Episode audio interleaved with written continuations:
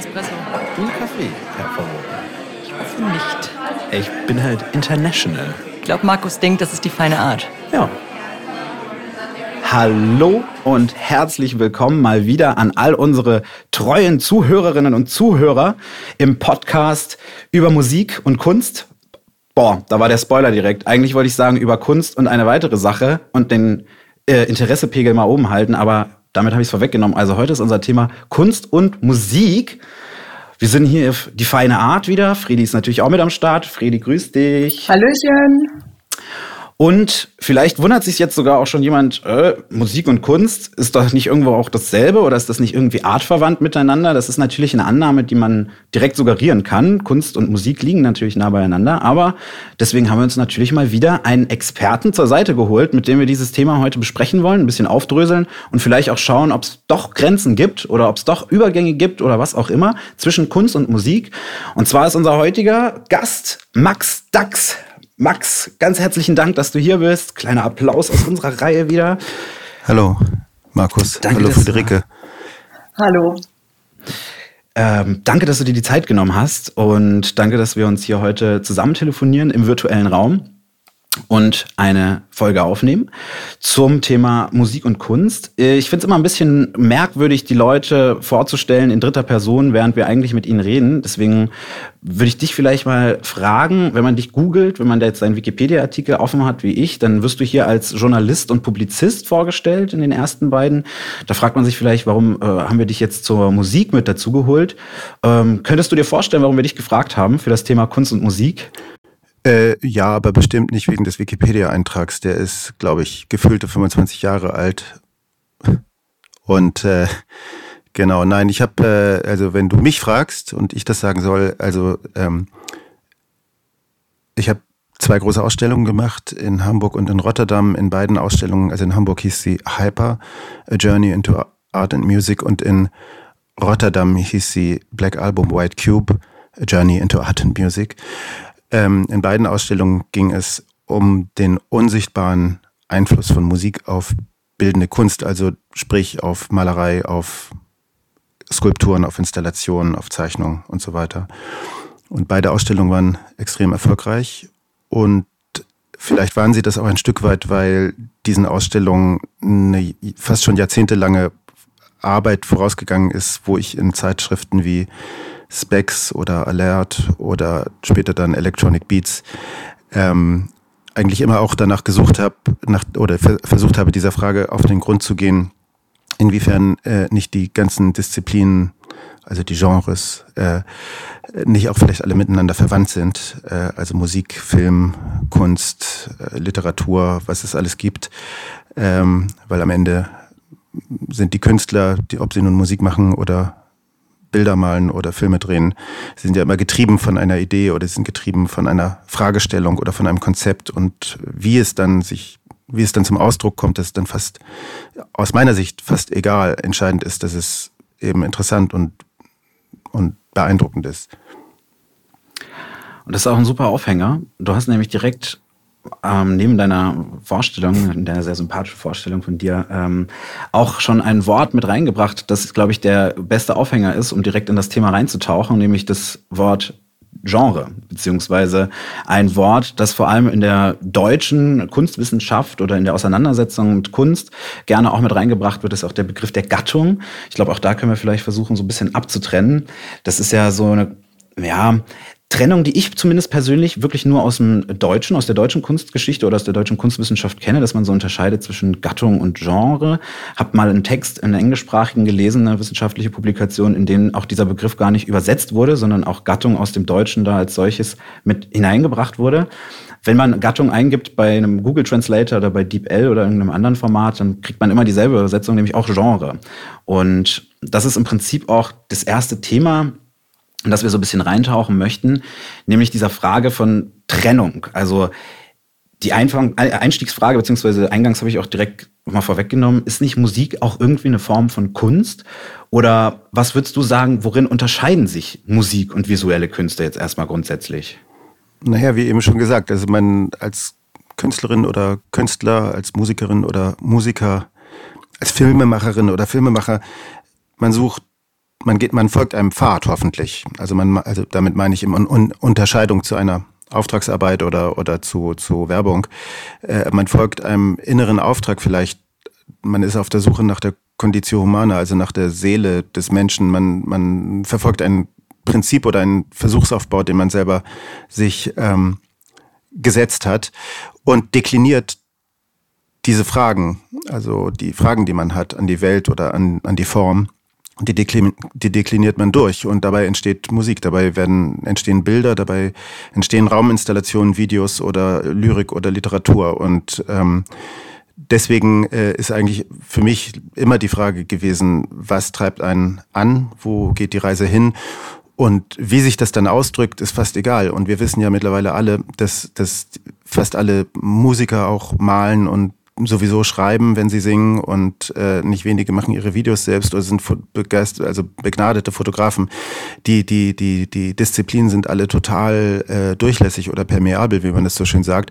Und spätestens seit eben äh, Smartphones oder überhaupt diese, diese Benutzeroberflächen im Grunde genommen ein, ein, eine Schnittstelle bilden, die, wo, wo, wo jemand, der, weiß ich nicht, ein, ein Programm wie Logic oder Ableton äh, gelernt hat, der kann auch mit Photoshop oder mit ähm, Premiere äh, arbeiten, weil die, weil die Schnittstellen einfach identisch sind.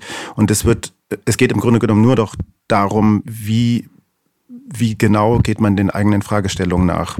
Den Rest erledigt dann vielleicht ein Stück weit der Computer, wo man früher vielleicht Assistentin gebraucht hätte. Aber würdest du trotzdem sagen, dass es auch Unterschiede gibt zwischen visuellen Künsten und Musik?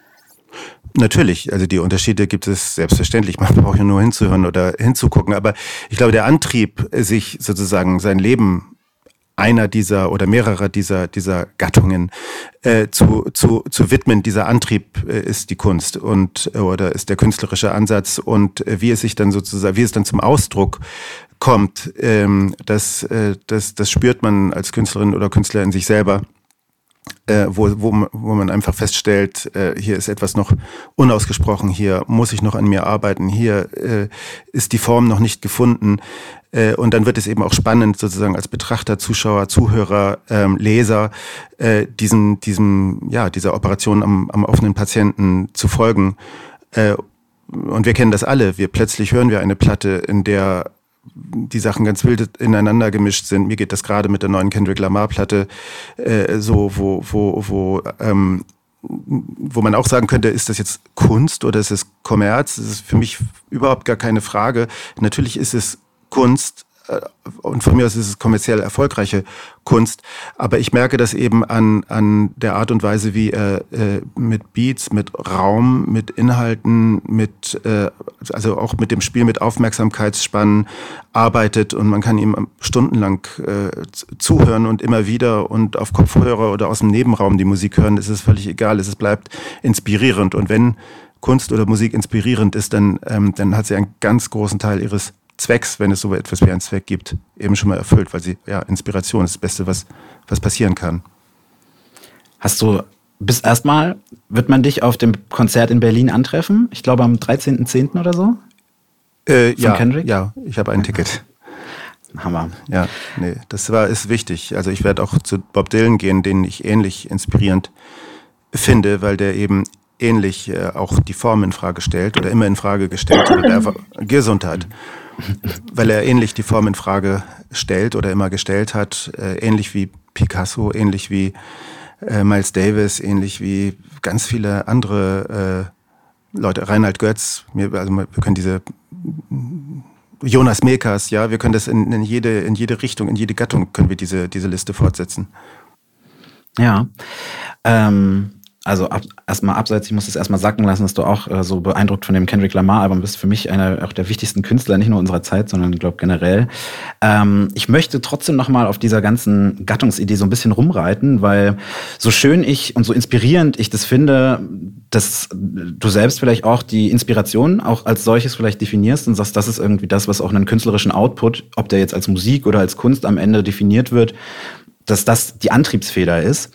Dennoch gibt es also diese systematische Einteilung. Ähm, ich denke jetzt ganz konkret an den Künstler wie Carsten Nicolai, ähm, der sich ja auch bewegt in einem Rahmen innerhalb der Kunst, den man dann vielleicht als Installationskunst, als Soundart, als Klangkunst irgendwie definiert, der aber auch in der Musik natürlich ja sehr erfolgreich unterwegs war, äh, dann aber unter einem anderen Pseudonym. Also dort also ganz klar eine Trennung ja auch gezogen hat und nicht als Carsten Nicolai jetzt ähm, Musik produziert hat oder aufgelegt hat, sondern dann eben als Alva Noton oder als Rasta Noton. Ähm, und ich finde, ja.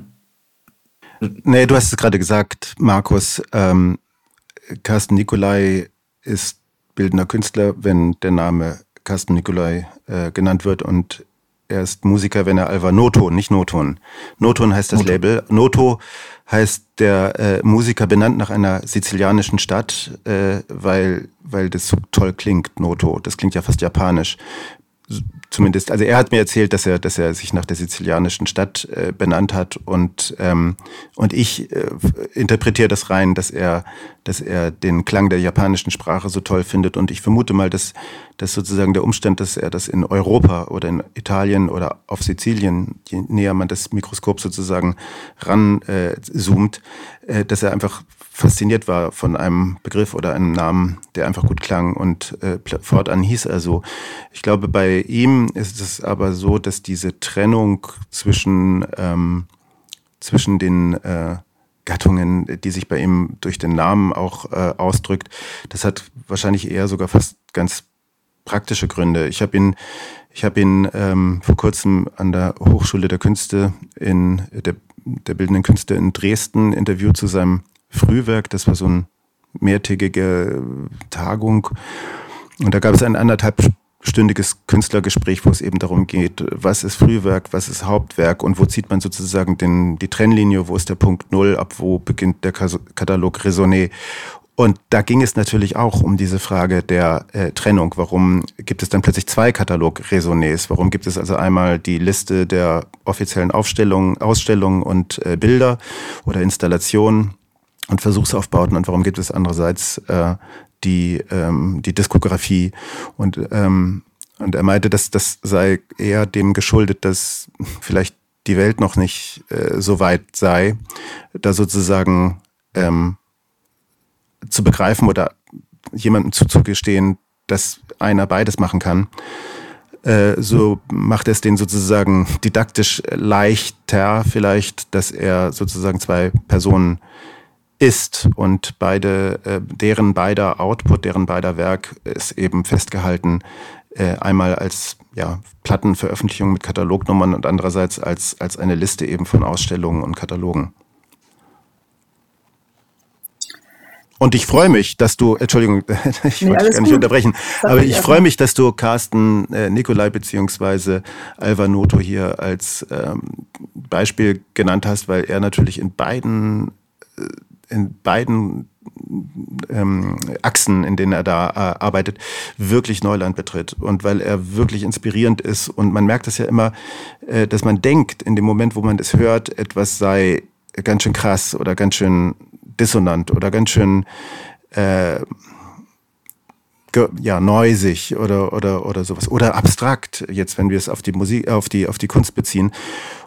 Und zwei Jahre später, drei Jahre später, ist das Mainstream geworden. Also man, an solchen Sachen kann man eben ganz klar sehen, wie jemand wirklich einfach zwei Jahre, drei Jahre, fünf Jahre seiner Zeit voraus ist. Und das ist natürlich auch Mut, der da eine Rolle spielt. Also, dass man sich das traut, beim Zeitpunkt des Erscheinens der Veröffentlichung eben nicht sozusagen das Lied der anderen zu singen, sondern die Gefahr zu laufen, dass man vielleicht auch missverstanden wird. Und dieser Mut, das ist etwas, was ich bewundere und das ist aber auch genau das, was ich vorhin mit Inspiration meinte, denn dieser Mut inspiriert natürlich andere Menschen. Ich würde nochmal, ähm, es passt aber eigentlich auch ganz gut anschließend, oder vielleicht hast du über ihn auch was darüber erfahren, oder wie würdest du das selber einschätzen? Ähm, du bist eben von der Inspiration auch ausgegangen. Glaubst du, die Schaffungsprozesse oder Prozesse des Entstehens von visueller Kunst und musikalischer Kunst, ähm, sind die ähnlich gelagert oder würdest du da denken, dass es auch Unterschiede gibt? Ja, ich glaube, man kann hier nichts äh, über den Kamm scheren. Ne? Man kann schwer das Entstehen eines Mark Roscoe-Bildes mit, äh, mit, mit dem heutigen Komponieren eines Tracks of Logic vergleichen. Was man aber vielleicht vergleichen kann, ist, dass es vielleicht sowohl Mark Roscoe als auch Carsten Nicolai, um bei dem Beispiel zu bleiben, darum geht, eine, eine, eine Seelenwanderung darzustellen oder zum Ausdruck zu bringen. Also bei Mark Roscoe wissen wir es, weil er das in seinen Interviews immer oder Gesprächen, die mit ihm geführt wurden, äh, hat er da äh, lang und breit drüber gesprochen, dass das eben nicht irgendwelche abstrakten ähm, minimalistischen ab, ja, Abstraktionen sind, seine, seine Gemälde, sondern dass das eben so Seelenwanderungen sind. Und äh, bei, bei äh, Carsten Nicolai, beziehungsweise in dem Falle Alvanoto, wissen wir es, weil er über Xerox 4 zum Beispiel, sein letztes großes Werk, äh, genau ebenso gesprochen hat. Also dass er versucht sozusagen eine Art Odyssee, ähm, eine, eine, ja auch wieder so eine Seelenwanderung äh, darzustellen. Sprich, beide haben vielleicht ähnliche Ansätze. Vielleicht hätten sich beide fantastisch verstanden, wenn sie sich im echten Leben begegnet wären. Aber bei dem einen ähm, äh, äh, sehen wir ähm, waagerechte äh, Farbflecken, die äh, leichte Abrundungen haben, wo, wo es vielleicht so einen Impuls gibt, wie das könnte ich auch. Und wenn man dann genau hinguckt, ist, sind sie die größten Rätsel in der Malerei, weil man sich nämlich fragt, wie hat er das gemacht? Also wie schafft er das, Mark Roscoe, dass diese Bilder auch nach 30, 40, 50 Jahren noch so eine Präsenz haben und zu einem sprechen? Das sind wirklich große Rätsel. Äh, kann ich jedem nur empfehlen, wenn, wenn man an einem Bild vorbeikommt, äh, stehen zu bleiben, aber das tut man wahrscheinlich ohnehin aus, äh, ohnehin. Und bei, bei ähm, Xerox 4, dem vierten äh, Teil von Alpha Notos äh, Serie eben über die Reise, wo er äh, mit jedem Kapitel immer einen anderen Teil äh, der Reise sozusagen beschrieben hat. Äh, und jetzt geht es sozusagen in den Weltraum äh, in Xerox 4. Das sind, das sind, ja, das sind einfach, die, die haben sich bestimmt viel zu sagen, weil sie ein, einfach ähnlichen, ähnlichen Fragen auf den Grund zu gehen versuchen. Das drückt sich in sehr, sehr unterschiedlicher Art und Weise aus.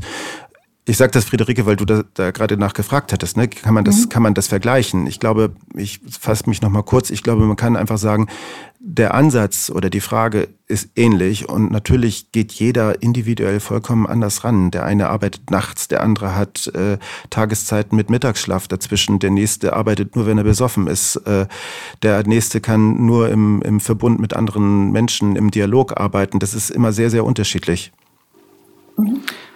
Spannend übrigens und äh, ich bin ja fast am Zittern, dass du ausgerechnet auch Mark Rothko in diesem Zusammenhang erwähnst, äh, von dem ich auch persönlich wieder, also Fan wäre irgendwie wird dem nicht gerecht, aber ich bin begeistert von den Werken und auch natürlich kann es kein Zufall sein, dass du ausgerechnet ihn erwähnst, weil Rothko ja gerade auch die diese, die Bilder hast du gerade wunderbar beschrieben. Und es gibt diese Rothko Chapel, diese Kapelle, die in da Houston. gebaut wurde, Genau, Houston in Texas mit diesen riesigen Malereien von ihm, wofür ja wiederum, und da schließt sich wieder der Bogen eben zur Musik, ähm, Morton Feldman diese Komposition erschaffen hat, die eigens sozusagen für diese Kapelle, für die Malerei auch von Rothko erschaffen wurde.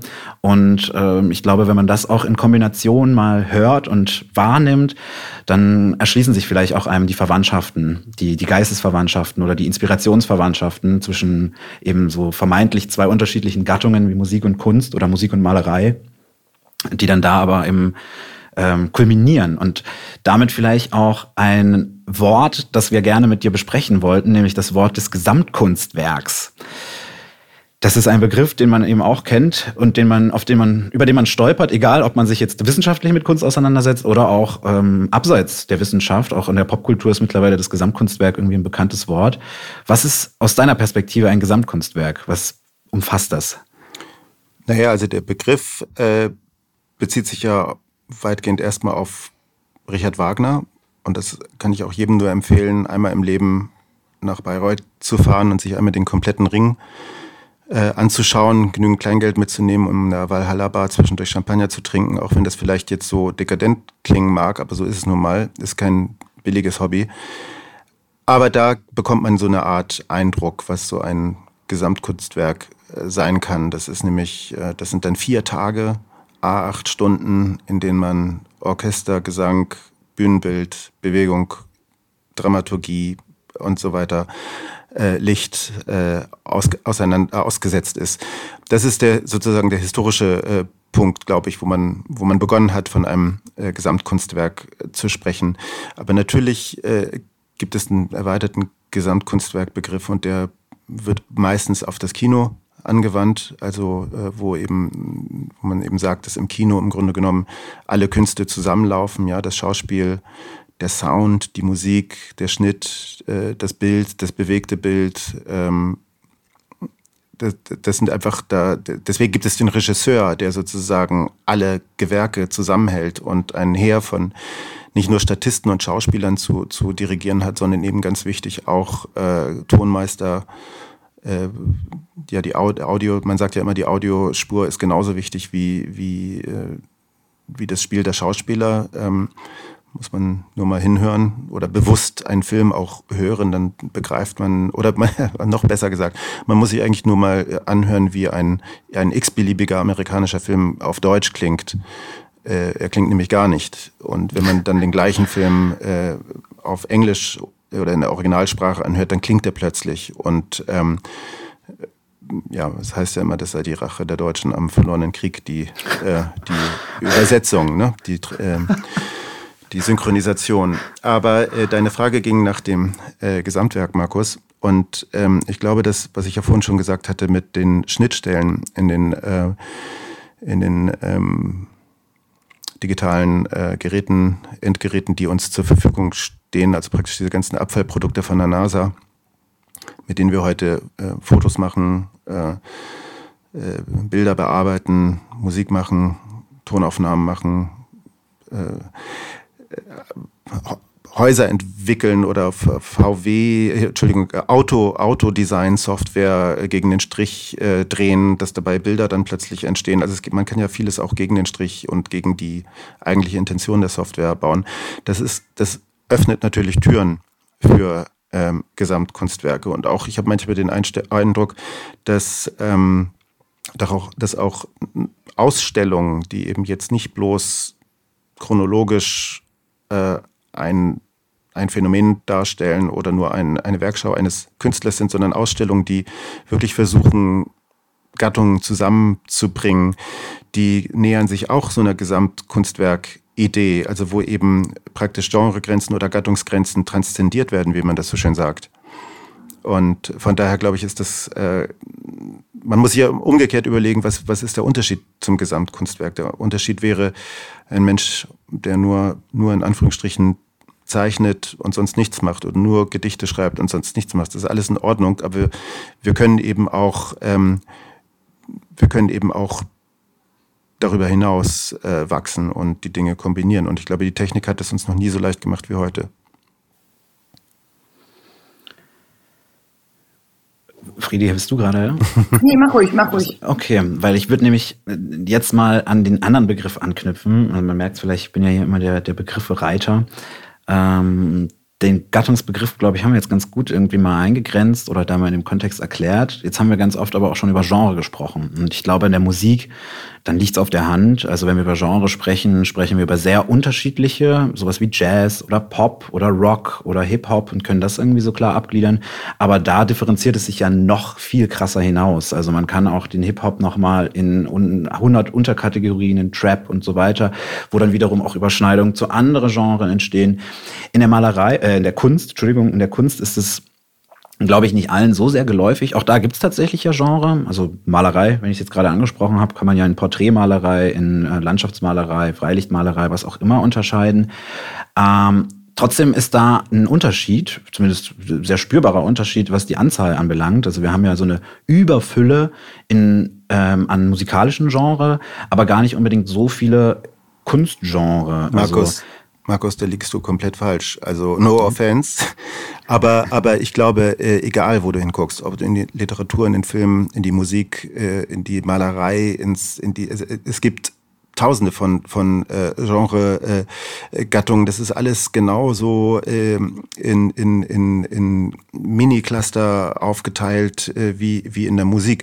Nur, dass es in dem Sinne nicht so ähm, für die Kunst oder für die bildende Kunst oder für die Malerei nicht so was gibt, wie, wie wir das kennen beim Schallplattenladen, wo man durchgeht und plötzlich 20.000 Schallplatten, die da äh, rumstehen oder 20.000 CDs, äh, so sortiert sind, nicht nur nach Alphabet, sondern auch nach äh, Dubstep, Trap und wie du hast es gerade genannt, also nach diesen ganzen äh, Mikrokosmen, da, da wird Heavy Metal auch noch unterteilt in 20 Subgenres oder sowas. Aber das, genau das Gleiche kann man äh, über, die, über die Kunst sagen. Ja, Also wie viele äh, unterschiedliche äh, Genres es innerhalb der abstrakten Malerei des Westens äh, gibt, ja, nach 1945, ja, äh, das, das, das sind, ähm, äh, das sind, natürlich ist das alles total komplex und es ist auch richtig so, dass es so komplex ist, weil, weil es dient ja der Genauigkeit.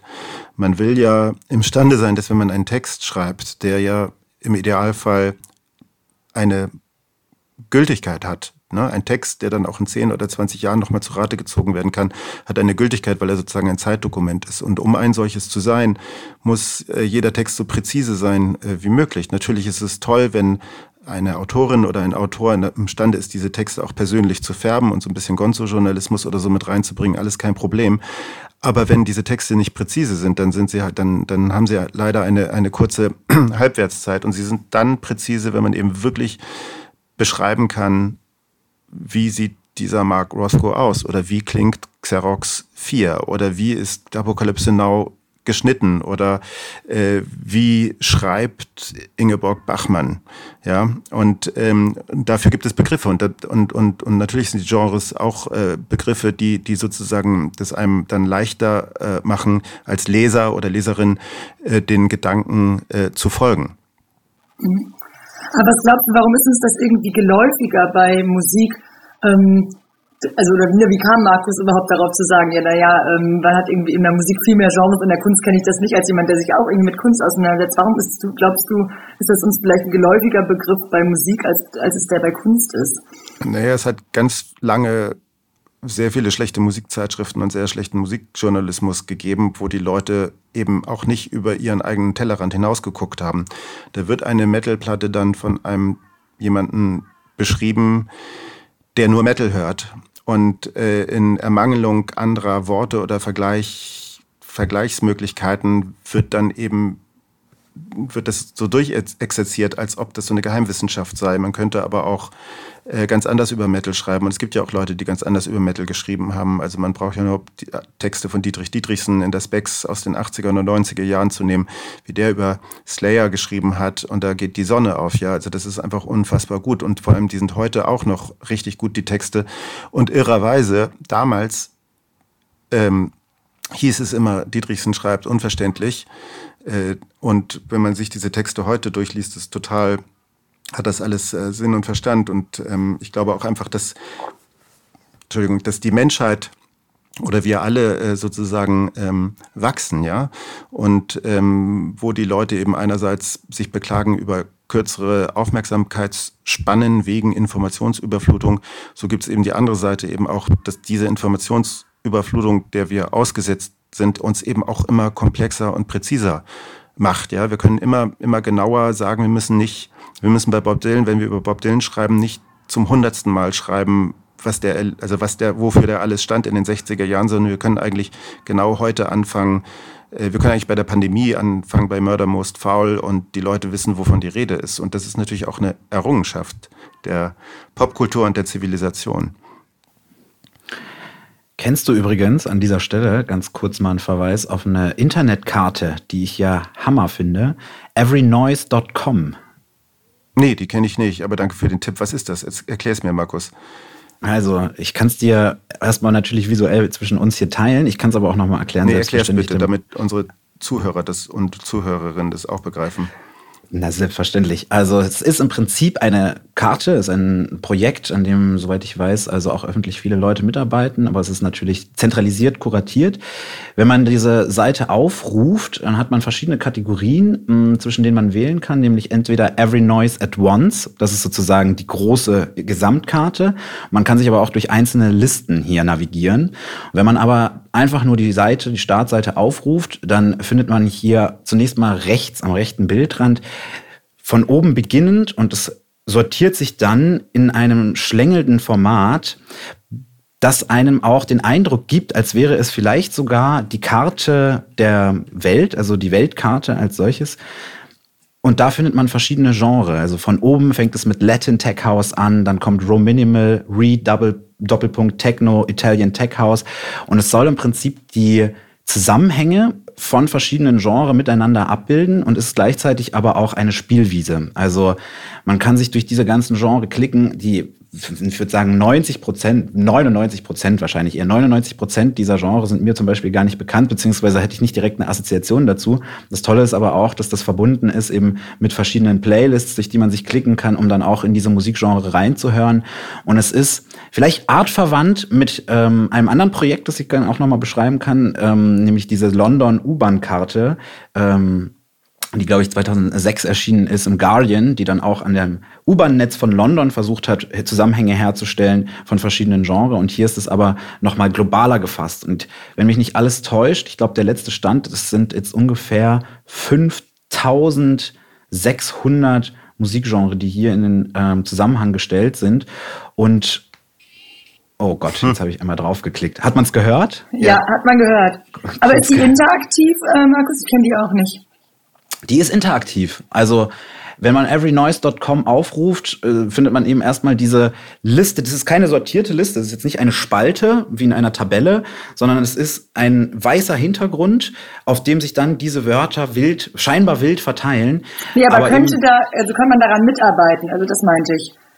Du kannst äh, Vorschläge machen. Also es ist kein Open Source. Das du kannst jetzt genau. nicht genau, das ist kein Open Source. Du kannst dich jetzt nicht einloggen und da einfach etwas hinzufügen. Das meinte ich mit dem, es ist schon zentral kuratiert, aber du kannst natürlich ähm, jederzeit einen Vorschlag machen oder wenn du eine Musikerin, einen Musiker entdeckt hast, von der du findest, das ist etwas, das sich überhaupt nicht in irgendeines dieser Genre einordnen lässt, dann kann man das da jederzeit vorschlagen. Und es ist also, wie man jetzt gerade, oder wie ihr beiden zumindest gerade gehört habt, ist es so interaktiv, dass man einfach nur auf eines der Wörter klicken braucht und sofort tönt einem das, ähm, das Genre entgegen. Dann bin ich immer gespannt, wie, ähm, wie Kendrick Lamar da eingeordnet wird ähm, oder überhaupt Musik, die von Leuten gemacht wird, die zum Beispiel nie ein Instrument gelernt haben, die aber durch GarageBand oder eben Logic, weil das so günstig im App Store zu bekommen ist oder eben dann einen Schritt weiter durch Ableton Live, ähm, plötzlich ähm, animiert werden, selber Musik zu machen. Die können sich dadurch, äh, durch die, man bekommt da ja sehr schnelle Erfolgserlebnisse, äh, indem man irgendwelche Presets zusammenhaut äh, und dann je nach eigenem Anspruch äh, an, was heißt Anspruch? Je nach, je nach der Frage, der man selber nachgeht, also nach dem Sound, den man im Kopf hat und den man versucht zu, ähm, zu, zu fassen zu bekommen, muss man halt tiefer und tiefer und tiefer in diese DNA dieser, dieser Programme eindringen. Aber natürlich tut man dies ohne äh, klassische Ausbildung. Also eben, man hat vielleicht ein paar dieser Genres äh, im, als Begriffe im Kopf, weil sie eben, weil man die halt selber hört oder weil Spotify die einem vorschlägt. Aber äh, wenn wir jetzt mal, ja, wenn wir die Plattennadel auflegen auf, auf, auf äh, Plattennadel, also ich, ich höre es tatsächlich auf, auf Vinyl, ich habe mir neulich die Platte gekauft, äh, dann, dann geht dieser erste Song los. Ich habe vergessen, wie der heißt, aber ähm, auf jeden Fall, man hat das Gefühl, bei Kendrick Lamar, alle 15 Sekunden wechselt das Genre und trotzdem ist es zusammengehalten durch ein, eine unsichtbare Kraft. Und ähm, und man ist, oder ich bin völlig beeindruckt, wie dann plötzlich diese krassen Blue Chords gespielt werden auf dem Klavier, als ob im nächsten Moment Billie Holiday anfängt zu singen. Also es ist einfach, dass der transzendiert Zeiten, Genres und letztlich auch äh, technische Möglichkeiten. Also der überspringt alles und wirft alles zusammen. Von daher frage ich mich eben wirklich, also um zurückzukommen auf den Anfang, ähm, wie, wie, wie, wie wird man in Zukunft Genres definieren, wenn alles parallel gleichzeitig Mash-up ist, ohne dass das jetzt notwendigerweise jetzt klingt wie ein Mash-up? Aber ist das nur in der Musik so oder würdest du in der Kunst auch sagen, dass es halt, dass es diese Mash-ups halt quasi genauso in der visuellen Kunst, dass es die genauso gibt? Natürlich gibt es das äh, genauso in der, in der, in der Kunst. Also schon seit langem, also ich meine, es gab ja die Zeit, wo, sagen wir mal, es neu war, dass ein Fotograf wie Thomas Ruff Fotos ausgeschnitten hat aus Zeitungen und die dann abfotografiert hat, also schwarz-weiß gerasterte Fotos und dann das Buch, äh, Bücher veröffentlicht hat oder Ausstellungen gemacht hat, in denen dann eben diese schwarz-weiß gerasterten Bilder sozusagen an der, an der Wand hingen, obwohl er selber die Fotos ja gar nicht gemacht hat. Da hat er sozusagen den Fotografiebegriff erweitert, in dem sozusagen ähm, ja behauptet wurde, dass äh, der Fotograf gar nicht mehr selber das Motiv machen muss, er muss eigentlich nur noch den Kontext herstellen. Und das ist 20 Jahre oder 30 Jahre, 40 Jahre her wahrscheinlich, als er das gemacht hat. Ich habe die Jahreszahlen jetzt nicht äh, parat. Aber heute wird ja generell so gearbeitet. Also ähm, da kann man sich streiten drüber, ob das in Ordnung ist, wenn dann die Quellen nicht genannt werden oder wie die, wie die Künstler oder dass die Künstler, die die ursprünglichen Arbeiten gemacht haben, vielleicht nicht ähm, genug gewürdigt werden oder, oder auch nicht einen Anteil der Tantiemen bekommen oder der Royalties oder des, der, der, der, der des Knete-Turnovers. Aber äh, de facto ist es so, dass, dass, dass wir uns in einem Welt der, in einer Welt der Zeichen äh, bewegen und diese Zeichen sind ähm, ja, die sind audiovisuell, sie sind reine Audiosignale, sie sind visuelle Signale, sie sind zeitbasiert oder sie sind statisch. Also das ist völlig egal. Wir, wir, wir bauen alles zusammen und das Handy oder das Smartphone wird ja auch immer mehr zu der Schnittstelle, in der wir da dazu in der Lage sind. Ich meine, kleine Kinder wachsen damit auf, wenn sie in TikTok irgendwelche Sachen ähm, vielleicht ohne Kunstanspruch, aber äh, trotzdem selber äh, selber generieren aus den Möglichkeiten, die sie da vorfinden. Und diese Handhabung des, des Mediums äh, führt dazu, dass aus denen vielleicht eines Tages dann eben Künstlerinnen und Künstler werden, die mit genau so einer ja, freien Art alles mit allem zusammenfügen. Und abermals, es ist immer dann interessant, wenn diese Leute einer Idee folgen, einer Fragestellung folgen, einem Konzept folgen und wir als Zuschauerinnen, Zuschauer, Zuhörerinnen, Zuhörer äh, plötzlich in der Lage sind, ihnen zu folgen und dann eben zu merken, da berührt mich etwas. Und da sind wir am Ende, kommen wir am Ende wahrscheinlich bei einem Begriff an, der wieder fast zurückgeht in die Urzeit, nämlich äh, die Schwingung oder die, ähm, ähm, die Klangwelle. Also die, es gibt ja einfach diese Theorie, dass ähm, wenn Kunst zu einem spricht oder wenn Musik zu einem spricht, dass sie das deswegen tut, weil, weil sie eine innere, weil, weil man sozusagen in Tune ist mit äh, dem, was man hört oder sieht oder liest. Und ähm, das, und ich glaube, man kann überhaupt nur in Tune sein, gleiche Schwingungen haben, wenn eben der Künstler oder die Künstlerin selber sozusagen nach den eigenen Schwingungen sucht und sie und dann nach dem geeigneten Medium sucht, um die, um die eben aus, zum Ausdruck zu bringen.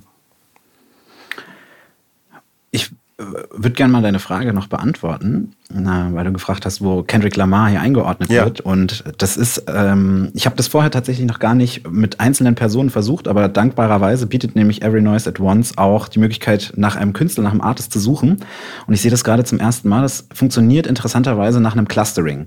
Und zwar zieht sich Every Noise at Once tatsächlich ist eine, quasi kollaborativ mit Spotify. Es zieht sich auch die Daten aus Spotify. Sprich, da wird auch verschiedenes Einordnungsverhalten beziehungsweise Nutzungsverhalten analysiert.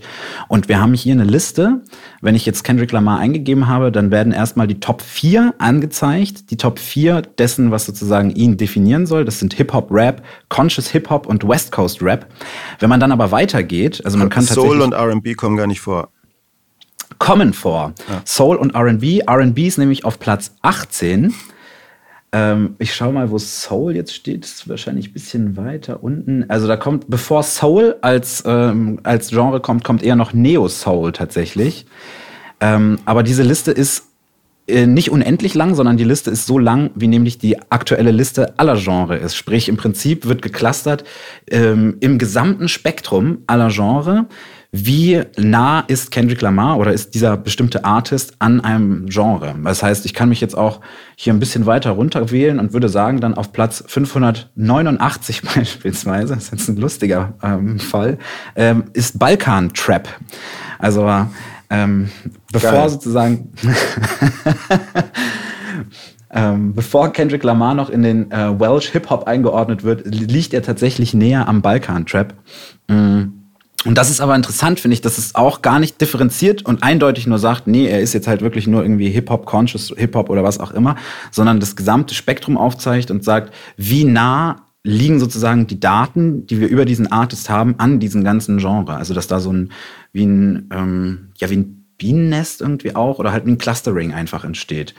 Ähm, das finde ich für die Musik existent und äh, gibt es. Mir ist aber sowas in der Kunst, in der bildenden Kunst äh, noch nicht bekannt. Wäre aber mal spannend, so ein Projekt anzuleiern, glaube ich. Gibt es bestimmt auch. Also ich weiß jetzt auch nicht, wie die, wie die, wie die äh, Website heißt oder das äh, Programm, das das so clustert, aber dadurch, dass es ja diese Programme gibt, also ich weiß ja, dass zum Beispiel, das sind ja diese, den Namen jetzt vergessen dieser Programme, aber es sind äh, Programme, die im Grunde genommen auch wieder ex-NASA äh, dafür gedacht worden, also ge die sind programmiert worden, damit man in, damit man sozusagen Brainstormings ähm, fassen kann. Also damit man, äh, wenn fünf Personen an einem Tisch sitzen und eine neue Strategie für ihre Firma entwickeln wollen äh, und jeder bringt sozusagen seinen, seinen Senf dazu, dann gibt es einen Schriftenführer, äh, der oder die dann eben sozusagen in Echtzeit das alles reinhackt und äh, immer die Begriffe sozusagen ähm, auf, auf in diesem weißen unendlichen Raum äh, positioniert und sie vertaggt und dadurch kann man dann eben plötzlich clustern. Und ob man das nun mit Musik, Kunst, äh, Kriegszielen oder, oder ähm, Brainstorming macht, ist sozusagen für das Programm egal, aber das ist eben auch wieder so ein Beispiel dafür, wie sich die Interfaces eben äh, anzugleichen beginnen und wie sozusagen dann eben vielleicht das so eine Art ist, wie in Zukunft oder man vielleicht absehen kann, dass in, der, in Zukunft ähm, vielleicht in ähnlicher Art und Weise äh, an die Musik herangegangen wird, wie an die Kunst herangegangen wird, wie an die Literatur, weil sich vielleicht alle Leute, alle Künstlerinnen und Künstler dieser, dieser Softwares, äh, dieser identischen Softwares äh, bedienen.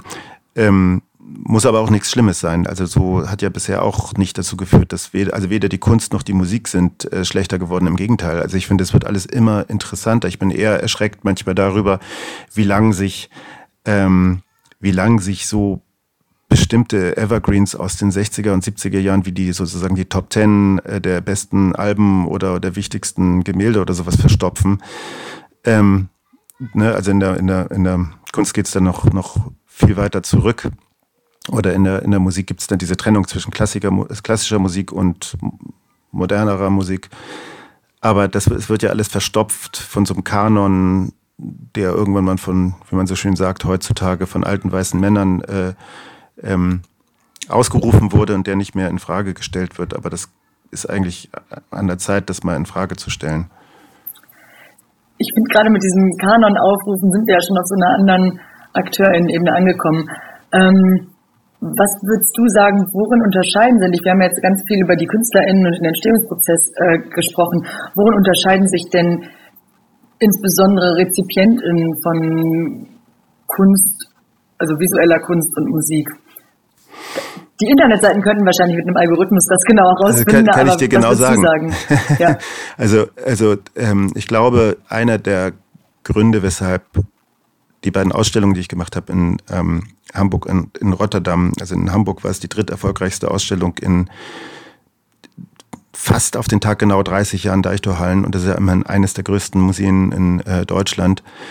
Äh, ich glaube, wenn ich richtig informiert bin, Gerhard Richter und Georg Baselitz waren erfolgreicher. Aber das kann man auch wieder in irgendwelchen Datenbanken nachgucken. Aber auf jeden Fall einer der Gründe, warum ähm, die so populär war, warum da so wahnsinnig viele Leute äh, hingegangen sind in diese Ausstellung, das lag sicherlich auch ein kleines Stückchen daran, dass es vielleicht für Menschen, die, sagen wir mal, Musikfans sind, die jetzt nicht die keinen Grund haben oder keinen Grund sehen, ähm, ins Museum zu gehen, um, um sich Gemälde oder Malerei aus welchem Jahrhundert auch immer anzugucken, die vielleicht eine gewisse Hemmschwelle haben, ein Museum zu betreten, weil sie denken, vielleicht die Sprache, in der da geredet wird, ist nicht meine Sprache oder äh, das, das Wissen, was erforderlich ist, damit ich mir ein Urteil bilden kann und mich nicht lächerlich mache, da, das ist eine solche Hemmschwelle, das lasse ich jetzt vielleicht mal lieber sein. Ich kann mir vorstellen, dass das vielen Leuten so geht. Genauso, weshalb man nicht ins klassische Konzert geht. Es gibt manchmal Hemmschwellen. Und wenn diese Hemmschwellen abgebaut sind, weil plötzlich ein Museum verspricht oder eine Ausstellung verspricht, hier geht es um Musik und zwar um Musik, die letztlich im Jahr 1987 oder 88 beginnt, also weil das war so ein bisschen das, also Acid House war so der, der, das Datum oder die Zäsur, wo, wo, wo im Grunde genommen die Ausstellung, äh, meine Ausstellung in Hamburg angefangen hatte, dann gibt es plötzlich diesen Moment, Von Acid House habe ich eine Ahnung. Da kann mir keiner was vormachen. Da gehe ich jetzt rein ins Museum. Und siehe da, es geht, ist gar keine Musik zu hören. Ja? Es sind nur äh, Bilder an den Wänden, es sind nur Skulpturen und Videos und Zeichnungen und Rauminstallationen. Aber da jede einzelne Arbeit in der, in dem, in dem, in der Ausstellung äh, die, die, sind ja alle da drin, weil es die nie gegeben hätte, wenn es eben nicht einen unsichtbaren Einfluss von Musik gegeben hätte. Es geht eben nicht um Maler, die auch Musik machen oder Mu Musiker, die auch malen, sondern es geht um so eine Art das, das Sichtbarmachen von etwas Unsichtbaren. Und ja, und das unterscheidet, äh, um deine Frage, Friederike, zu beantworten, vielleicht, vielleicht äh, die Rezipienten. Ne? Also, dass da so künstliche Barrieren aufgebaut sind, die man nicht selber aufgebaut hat, sondern die die Gesellschaft äh, aufgebaut hat. Und ähm, und man ist vielleicht ein Stück weit Opfer dieser, dieser, dieser Barrieren und, äh, und verhält sich nach ihnen, ohne sie zu hinterfragen. Und dann gibt es eben manchmal so Türen, die sich öffnen, wie sozusagen wie diese genannte Hyper-Ausstellung in Hamburg. Äh, dann kann man durch diese Tür hindurchgehen und stellt fest, wow, äh, mit dem kleinen Wissen, was da immer an diesen kleinen Zetteln rechts neben den Bildern oder den Installationen oder den Videos steht, ist man plötzlich imstande, etwas, was vor vor zehn Minuten noch für einen ein abstraktes Bild war, wo man dachte, das kann ich auch, plötzlich stellt man fest, Moment mal, das sind ja Gedankengänge, das, das kann ich ganz anders lesen. Also die Leute lernen auch, glaube ich, im Idealfall anders hören, anders lernen, anders lesen und damit ja auch die Welt anders äh, lesen. Also das ist ja genau der Punkt. Kunst oder Musik kann das ja. Wenn, wenn man, wenn ein Musik im Innersten berührt, wenn, wenn, wenn man mitgenommen wird auf, ähm, ja, auf eine Seelenfahrt eines Sängers oder einer Sängerin oder wenn man eben hineintaucht in den Malstrom von, von Malerei oder mitgenommen wird von einem Video von Arthur Jafer oder, oder sowas, dann verändert das den Menschen, dann verändert das den Betrachter oder die Betrachterin. Und äh, das kann Kunst und das ist und das kann Musik und das kann Literatur und das kann Lyrik und das kann Film. Und dann wird es eben interessant, weil sich der Blick auf die Welt ändert und weil damit natürlich auch plötzlich ein komisches, seltsames, revolutionäres Potenzial in, äh, in Kunst und in Musik äh, offenbar wird. So würde ich deine Frage beantworten wollen, Friederike. Ja, es ist eine interessante Antwort, obwohl man, glaube ich, natürlich noch total viel ähm, gesellschaftspolitisch äh, da wahrscheinlich noch mehr Ebenen mitspringen, äh, mit anklingen, die du gerade nur so anteasern konntest, ne? aber die natürlich auch in deiner Antwort ganz, ganz viel drin waren. Ich habe übrigens, ähm, also ich finde es total erfrischend auch mal zu hören ähm, von dir gerade, Max, dass, dass du das so qualitativ aufwertend auch siehst. Also sagst, dass es eigentlich ja immer interessanter wird, immer spannender wird, Musikrichtungen auch ausdifferenzierter sind. Ich hatte auch mal die Diskussion tatsächlich mit einem äh, guten Freund von mir, der ist Dirigent auch, also in der klassischen Musik. Und dann haben wir uns auch über die Qualität von Musik ausgetauscht. Also es gibt ja zumindest im Pop-Bereich oder auch, ich sag mal, in, generell in der populären Musik, abseits jetzt von dem Genre Pop, äh, den Vorwurf, der immer wieder laut wird, der Musik würde immer schlechter werden, die Qualität sinkt oder wird durch die Streaming-Anbieter auch geschränkt, ähm, dass Songs irgendwie nur noch zwei Minuten dreißig dauern und so weiter und so fort. Mm, also, dass da irgendwie eine, Abwertung manchmal sich ähm, sammelt. Da haben wir gesagt, komm, wir gucken uns doch mal an, wie es ist, wie ist es eigentlich in der klassischen Musik? Wie sind eigentlich die Klassikcharts? Ähm, und dieser Dirigent hat dann gesagt, ich glaube, sowas gibt's nicht. Also das wäre mir gar nicht bekannt, dass es für die Klassikmusik Charts gäbe. Es gibt für alles Charts. Ist so, habe ich auch gesagt. Es gibt für alles Charts. Und dann haben wir da mal reingeguckt und seit ein paar Dekaden, also unangefochten auf Platz eins Mozart. Ähm, das war im Prinzip also eine wechselnde, es gibt natürlich unterschiedliche Charts, ne? jeder Radiosender beziehungsweise ähm, jede Institution, die sich da die Expertise rausnimmt, erlaubt sich da auch ein Urteil. Aber wir fanden es einfach lustig, dass also ganz oft diese Klassikcharts dominiert sind von Musikern, vor allem Musikern natürlich, äh, weniger Musikerinnen, ähm, die halt schon seit Jahren Jahrhunderten nicht mehr am Leben sind. Ähm, also da ist auf jeden Fall in der Klassikmusik ein bisschen was stehen geblieben.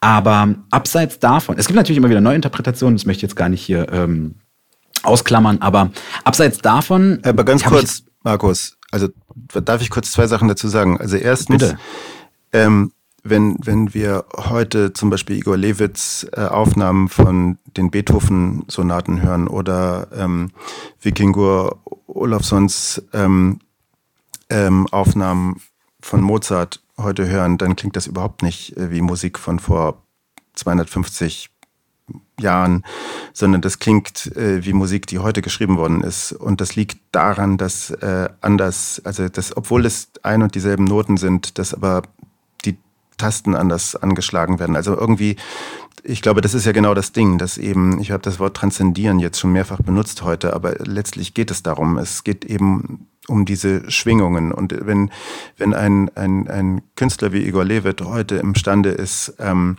als eben auch conscious äh, ähm, Klavierspieler ähm, etwas in einer, einer Partitur zu entdecken und das sozusagen in die ins 21. Jahrhundert zu übersetzen, dann wird es plötzlich zu einem äh, Werk der Gegenwart und ist nicht mehr ein, ein, ein, ein, ein sozusagen konserviertes Werk von früher. Und die zweite Anmerkung, die ich habe, ist, äh, weil, dass du sagtest, es gibt dieses dystopische, das äh, Ende der Geschichte, ja. Also die Geschichte ist geschrieben worden und es wird der nichts mehr hinzugefügt. Das ist natürlich der größte Bullshit. Äh, den, also da darf man sich nicht für dumm verkaufen lassen. Natürlich geht's immer weiter.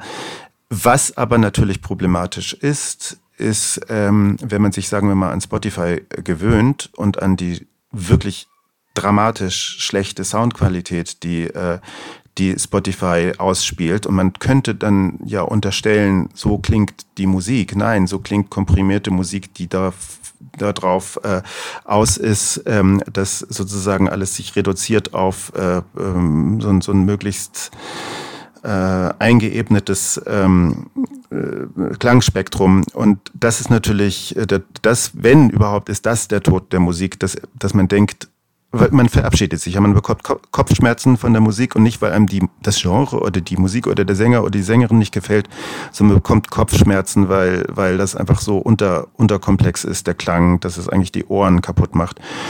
Und da liegt das Problem. Und das andere Problem ist natürlich der Algorithmus, dass man, dass man im Grunde genommen, es gibt Leute, die, ähm, ich will das jetzt nicht werten, aber es gibt Leute, die, die, die, die hören einfach nicht auf, Spotify zu hören und die, die landen dann in so einer komischen, ewig jeden Tag grüßt das Murmeltier-Schleife, wo, wo, ähm, wo sie plötzlich ähnliche Musik hören zu der, die sie vor drei Tagen mal gut fanden und und sie können gar nicht mehr sagen, wer ist es, woher kommt das, äh, warum macht der oder die diese Musik, sondern es ist einfach nur irgendwie ähnlich. Und, äh, und die Zukunft dieses dystopischen Horrors, die kennen wir ja auch schon alle aus den Gute Nacht Playlists von Spotify, wo ein Großteil der Künstlerinnen und Künstler, die dort auftauchen in diesen millionenfach abonnierten Listen, äh, Bots sind. Also das sind gar keine echten äh, Menschen mehr, keine echten Künstler mehr, sondern das sind, ist das, was rauskommt, wenn man 100 Elektroniker Ambient Songs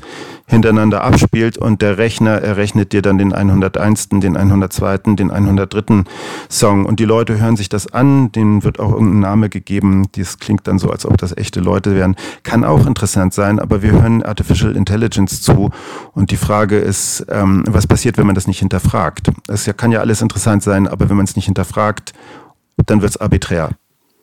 Und daran anknüpfend übrigens gibt es eine Parallelentwicklung äh, innerhalb der bildenden Kunst ja wiederum. Das, äh, mhm. woran ich bestimmt hier denke, ist DALL-E, also die AI, die selber auch anhand aller Internetdaten Bilder generiert. Und es gab jetzt einen ersten Fall tatsächlich, dass ein Künstler ähm, in den Vereinigten Staaten, ich habe jetzt leider die Stadt nicht mehr, ich glaube Columbia, wenn mich nicht alles täuscht, aber er hat auf jeden Fall bei einem Wettbewerb, bei einer Ausschreibung ein Bild eingereicht, das von einer AI gemalt wurde, hat es aber am Anfang nicht als solches auch deklariert, also hat nicht das transparent gemacht und gesagt, das hat übrigens eine AI geplant, sondern hat es einfach eingereicht bei diesem Wettbewerb und hat gewonnen damit. Und dann. Und warum, warum ist das ein Problem? Das ist ja dann sein Werk. Nein, mhm. ist es nicht? Absolut. Also ich bin da ganz bei dir. Ich bin da ganz bei dir. Es hat nur diese Diskussion total entfacht. Also er hat dann bei der Preisverleihung verkündet, dass äh, dann hat er es transparent gemacht und gesagt, übrigens, dieses Bild ist von der AI gemalt. Und da haben sich dann wiederum Mitbewerberinnen verarscht gefühlt. Die haben dann gesagt, ja, was soll das denn? Ähm, wie kann es sein, dass er dadurch gewinnt? Und das hat diese Diskussion zumindest innerhalb der Malerei oder innerhalb der bildenden Kunst nochmal entfacht. Ähm, Aber genau das meine ich ja, wenn ich sage, dass die Zeit heute total äh, spannend ist, weil heutzutage wirft ja niemand mehr mhm. einem Fotografen vor, er hätte ja nur den Auslöser ab, gedrückt, zum Beispiel. Ne? Und äh, AI ist ja letztlich nichts anderes, nur dass es eben viel, viel komplexer ist und mehr Rechenleistung äh, nötig ist.